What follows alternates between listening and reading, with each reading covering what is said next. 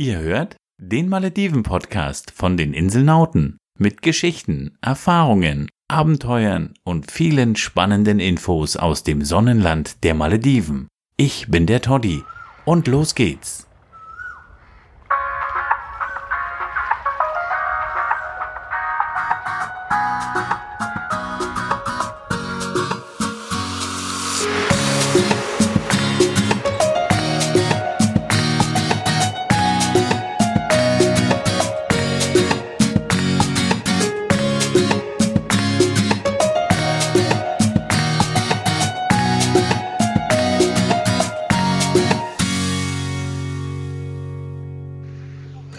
Nach dem Essen geht es zum Strand, weil wir haben heute sternenklaren Himmel. Und das muss man ausnutzen, weil dieses gewaltige Firmament sollte man sich äh, anschauen. Das ist so einzigartig. Das ist von diese 180 Grad, die man von links nach rechts schauen kann, von Nord nach Süd, von Ost nach West, die sind einfach nur so genial. Das muss man genießen. Hier sind überall Einsiedlerkrebse am Strand. Da müssen wir aufpassen, dass wir auf keinem aufs Haus treten. Und jetzt sind wir am Strand. Und jetzt, wow. Die Milchstraße kann man deutlich erkennen. Wollt ihr runtergehen? Ich ja. Das ist wirklich echt der Hammer. So viele Sterne. Die erkennt man hier halt auch so gut, weil es keine Umgebungslichter gibt, die stören, wie in den Großstädten. Lustig ist auch, dass die Milchstraße sich hier so quer über den Himmel zieht. Wirklich, man sieht sie von einer Seite aufsteigen und sieht sie fast auf der anderen wieder ins Meer fallen. Hammer, schick. Gibt auch so schicke Apps. Die Schwiegerschwester, die wir mit haben, die hat auch so eine App, die kann schon in den Himmel gucken und kann dann Sternbilder erkennen damit. Verlinken wir euch auch mal in den Show Notes beziehungsweise findet ihr die auf unseren maledivischen Reise-Apps. Es ist hilfreich. Dann werdet ihr zum Sternengucker. Sternschnuppen? Nein, Sternschnuppen. Ja. Auf den Malediven gibt es auch Sternschnuppen und die sieht man dann besonders weit fallen. Ich habe sie nicht gesehen, weil ich euch das gerade erzählt habe. Vielleicht sehe ich ja auch noch eine. Genau. Der einzige Nachteil ist, wenn man dann durch, seine, durch sein Mobiltelefon schaut, dann sieht man zwar die Sternbilder, aber man verpasst die tollen Sternschnuppen, die einem um die Nase fliegen können. Und romantisch ist es auch noch. Stimmt's, Lobby? Ja, mein Schatz. Ich habe immer noch keine gesehen. Aber trotzdem so viele Sterne. Das ist jetzt halt das Zalando-Sternbild. Ach nee, das heißt ja anders, nicht Gürtel Zalando. Ich komme mal schnell zu euch. Leider keine Sterne. Wir haben keine Stern-App, wir haben aber ein Hirn. Und wir haben in der Schule noch Sternbilder gelernt. Guck mal, wie ich Und ein paar Sternbilder kenne ich auch noch, wie zum Beispiel den großen Wagen und den kleinen Wagen und den Schwan und die Cassiopeia. Und das war es auch schon. Aber immerhin. Und wenn man die dann auch noch findet und die jemand zeigen kann, und die Leier kenne ich auch noch. Den Schwan? Und den Schwan, ja, habe ich schon gesagt. Ach so, Entschuldigung. Aber den kann ich jetzt von hier aus nicht sehen. Die sind auch auf der falschen Halbkugel, glaube ich. Ja, das muss man auch bedenken, weil es sind ja nicht immer alle Sterne zu sehen. Weil die andere Hälfte des Firmaments oder Firmament, Firmament, genau. Die andere Seite des Firmaments ist unter uns, da wo jetzt die Tagseite ist. Und die Sterne kann man natürlich nicht sehen. Sieht man dann eigentlich auf den Malediven immer nur dieselben Sterne, weil die am Äquator sind, oder ändert sich das? Gibt es hier auch Sommer- und Wintersternbilder? Ja, wer das weiß, schreibt einfach mal einen Kommentar. Finden wir lustig, wissen wir im Moment nicht. Weil wir haben hier wechselnde Sternbilder durch die unterschiedliche Neigung zur Erdachse, die wir haben im Sommer und Winter. Also da sind wir ein bisschen überfragt. Oder wir müssen halt wirklich so oft Sternenhimmel beobachten, dass wir das irgendwann aus eigener Erfahrung wiedergeben können. Im Winter sieht man das bei uns deutlich, indem der Orion wandert. Und wir auch sagen, der Orion ist ein Wintersternbild, für uns fast nur im Winter zu sehen ist. Ist das richtig? Keine Ahnung von. Da hat die keine Ahnung von. Ich, mir ist das mal so gelernt worden. Hier steht der Orion im Moment senkrecht am Himmel, also direkt über uns. Würde man in Deutschland so nie sehen. Das weiß ich. Das ist in der Tat so. Es, oder, oder mitten in der Nacht irgendwann um drei, vier oder fünf, aber ich glaube das nicht. Der steht hier wirklich senkrecht am Himmel. Wenn wir euch hier völligen Schwachsinn erzählen, bitte, bitte seht uns das nach und berichtigt uns. Jetzt nicht. Egal, wir googeln das jetzt nicht. Dafür haben wir unsere Hörer, die helfen uns mit Sicherheit aus. Wir fassen zusammen. Sternenhimmel auf den Malediven ist eine super geile Sache. Wer auf den Malediven einen sternklaren Himmel nicht beobachtet, hat was verpasst.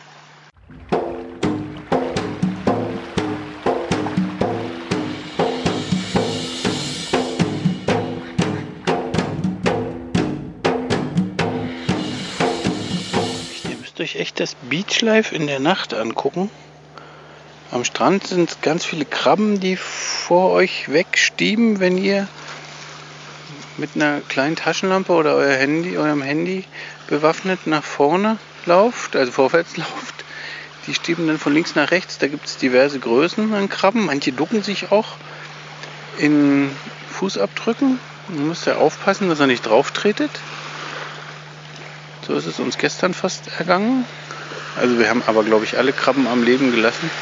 Denn wo der Toddy drauf tritt, da bleibt keine Krabbe am Leben. Aber es ist wirklich ein Erlebnis. Es gibt auch zu bestimmten Jahreszeiten an bestimmten Stränden, gerade im Norden der Malediven, äh, an den Stränden, das habt ihr sicher schon mal gelesen und auch Bilder gesehen, kursieren auf jeden Fall im Internet.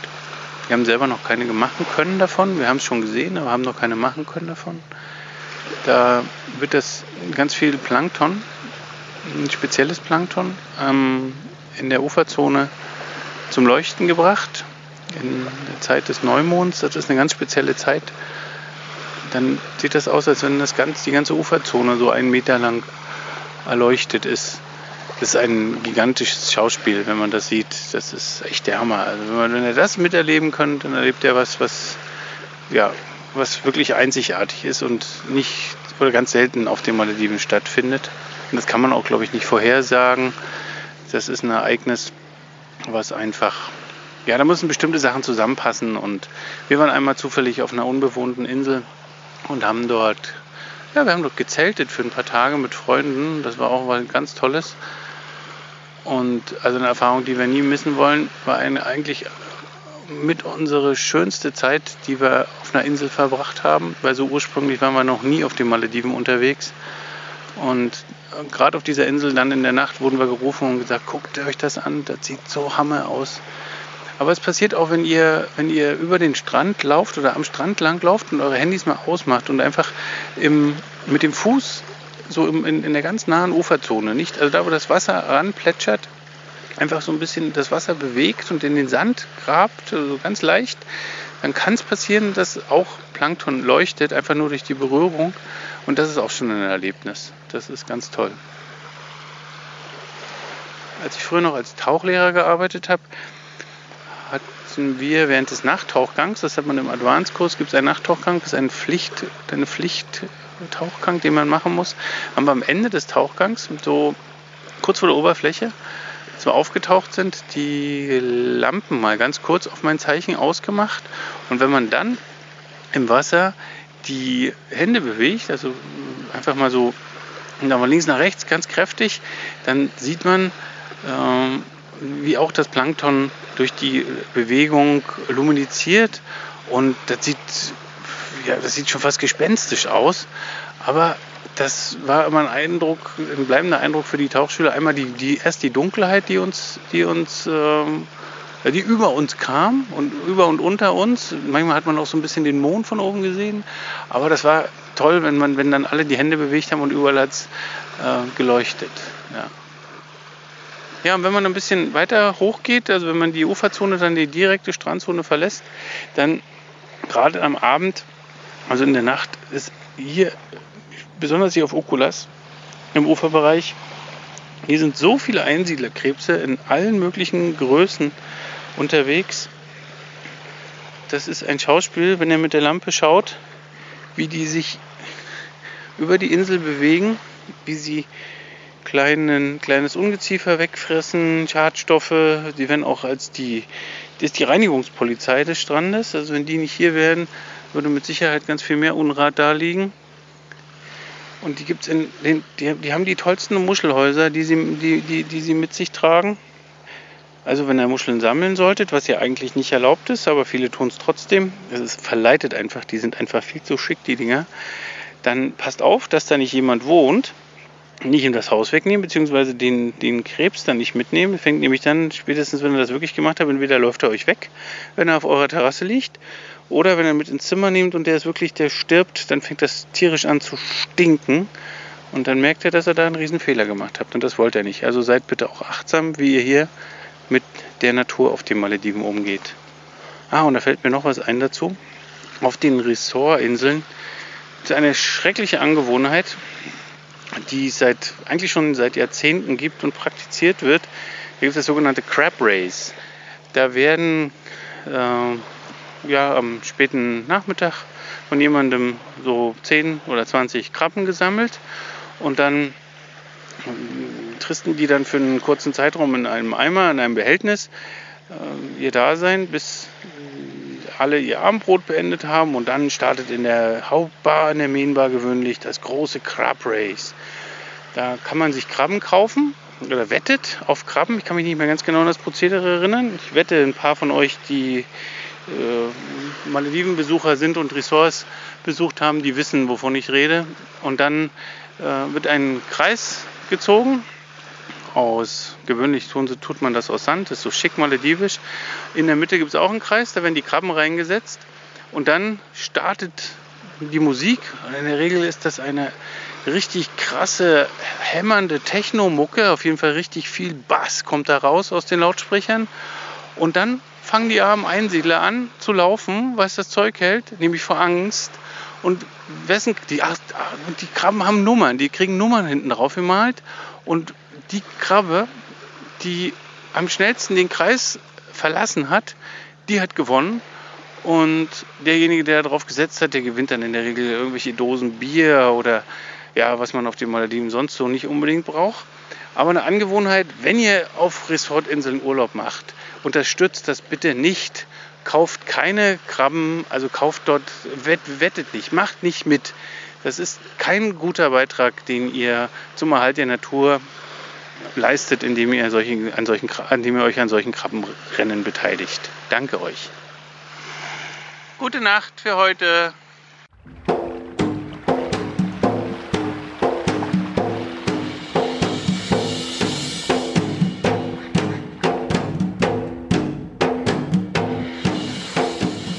Wir sitzen jetzt hier in Okulas am Strand und wie man das auf den Malediven so gegen 18 Uhr immer tut, schaut man sich was an? Den Sonnenuntergang. Uh, den Sonnenuntergang. Und jetzt wollen wir eigentlich die Frage klären, was macht einen maledivischen Sonnenuntergang so besonders? Wer will dazu was sagen? Also ich finde, das besonders ist, dass man den ganzen Himmel sehen kann nicht immer nur ein Ausschnitt davon. Und dann natürlich mit Wolken sieht er besonders spektakulär aus. Weil die Wolken das Licht so schön brechen und weil das so eine schicken Farbspiele gibt, ist das richtig, ne? Ja, und die Goldkanten finde ich besonders toll. Okay.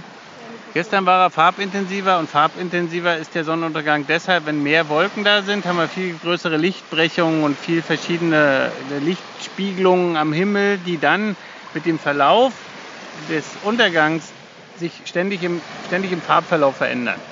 Also erst wird es relativ hell, golden, ist das richtig? Und ja. dann ändert sich von Gold in Richtung rötlich, dunkelrot, bis die Sonne dann wirklich verschwunden ist und man in der Dämmerung nach Hause geht. Na, in der Fotografie heißt es ja auch erst äh, goldene Stunde, das ist die Stunde vorm Sonnenaufgang, äh, Untergang oder Aufgang, je nachdem. Und äh, dann ist es die blaue Stunde danach. Und der, das Farbspiel dazwischen ist halt das Interessante. Ne? Also der, die blaue Stunde ist zwar auch sehr schön, aber das Farbspiel dazwischen ist ja dann das Spektrum von Gold zu Blau. Ja, cool. Aber so, gibt es denn eigentlich, wir, wir sind auf den Malediven ja eigentlich äh, mit einer Tag-Nacht-Gleiche beglückt. Das heißt, wir haben wirklich zwölf Stunden Nacht und zwölf Stunden Tag. Das ändert sich auch überhaupt nicht, weil die Malediven ja am Äquator liegen. Aber gibt es denn, gibt es denn einen Unterschied zwischen den, da wir den Sonnenaufgang ja gar nicht anschauen, weil wir halt noch schlafen, um 6 Uhr morgens ist uns das einfach zu zeitig aus dem Bett, es sei denn, man hat mal einen Transfertag, aber da ist man so verschlafen und hat nicht unbedingt ein Auge dafür. Gibt es denn einen, einen, einen, einen Unterschied vom Sonnenuntergang zum Sonnenaufgang?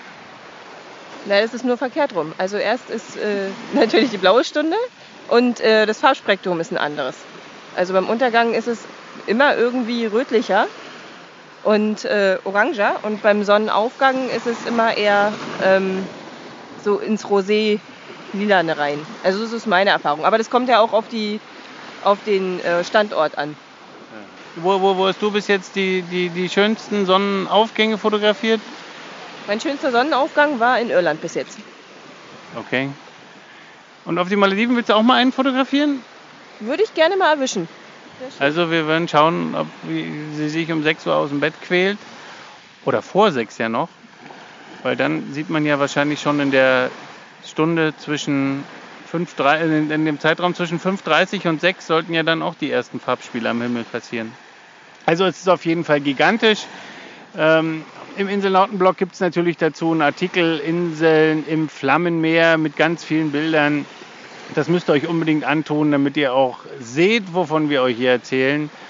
Malediven und Sonnenuntergang ist eine Kombination, das ist einfach nur schick und das ist nicht nur was für Verliebte. Jetzt haben wir noch, jetzt haben, hat Verena noch eine App gefunden, die, die, die den Winkel genau anzeigt. Also das heißt, man sieht ganz genau, wann die Sonne den Horizont berührt.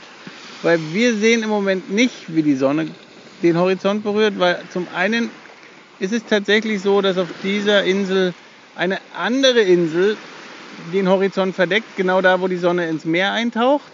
Und zum anderen wäre es noch, ist es häufig auch so, dass gerade der Horizont, also der direkte Horizont mit Wolken äh, verhangen oder verzogen ist, sodass man halt auch wirklich, wirklich sieht, wie dieser Feuerball direkt ins Meer eintaucht. Trotzdem, wie heißt die App? Sun Surveyor. Das müssen wir noch mal, müssen wir noch mal kurz übersetzen. Also die App heißt Sun Surveyor und die verlinken wir euch mal in den Show Notes. Ansonsten klickt euch mal auf unserer Seite auch in die Malediven Reise-Apps. Da werden wir die auch mit verlinken. Das, da gibt es eine ganze Menge hilfreiche Apps von der Abreise über eine tolle Reiseplanung und so weiter. Müsst ihr mal schauen. Natürlich informativ wie alles bei uns im Blog. Ja, und wir haben noch eine Sache, die wir erwähnen müssen, denn das Tolle auf so einer Insel, weil sie ja nicht groß sind in der Regel, Malediveninseln, ihr findet immer einen Platz, ohne lang reisen zu müssen, um Sonnenauf- und Untergang zu beobachten. Ähm, und das immer mit Wasser und immer mit einer Traumkulisse, ohne lange Wege zurückzulegen. Das macht auch einen Maledivenurlaub so besonders. Und ohne zu frieren vor allem. Ja. In Irland habe ich ordentlich gefroren. Ja, das glaube ich. In Irland ist es am Sommer bestimmt auch warm genug, aber in der Zeit, wo wir auf den Malediven sind, nämlich jetzt, wenn in Deutschland Winter ist und in Irland auch Winter ist, ist es hier richtig schön warm. Also was wir noch vergessen haben, unbedingt, was ihr wissen müsst, dass die Zeiten zum Sonnenuntergang und zum Sonnenaufgang die besten sind, um auf den Malediven zu fischen, Rifffisch zu fischen. Ähm, in den Ressorts und Gasthausinseln wird euch angeboten, dass man besonders äh, zu, gerne zum, zum, zum Night Fishing wird man dort aufgefordert.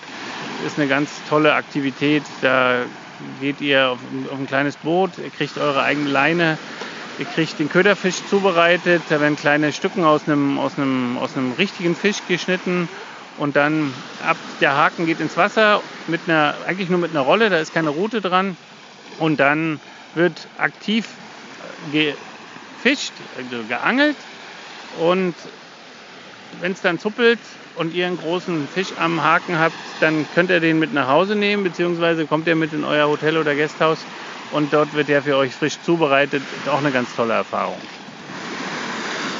Und das war's schon wieder. Wir sind zurück im Gasthaus Eben haben wir gerade noch eine Einladung bekommen, dass wir morgen Abend am Strand einen leckeren maledivischen Barbecue erleben dürfen. Gerade eben haben wir von dem Rifffischfangen erzählt.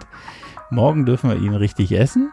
Ihr seid mit dabei, also wieder einschalten, wenn ein neuer Malediven Insenauten Podcast online geht. Wir sind Yami und Toddy. Wir bereisen die Malediven für euch individuell und kostengünstig. Wir freuen uns, wenn ihr unseren Podcast abonniert, wenn ihr uns bewertet, wenn ihr uns einen Kommentar hinterlasst und wenn ihr beim nächsten Mal den Inselnauten Podcast wieder einschaltet. Also bis dann. Tschüss.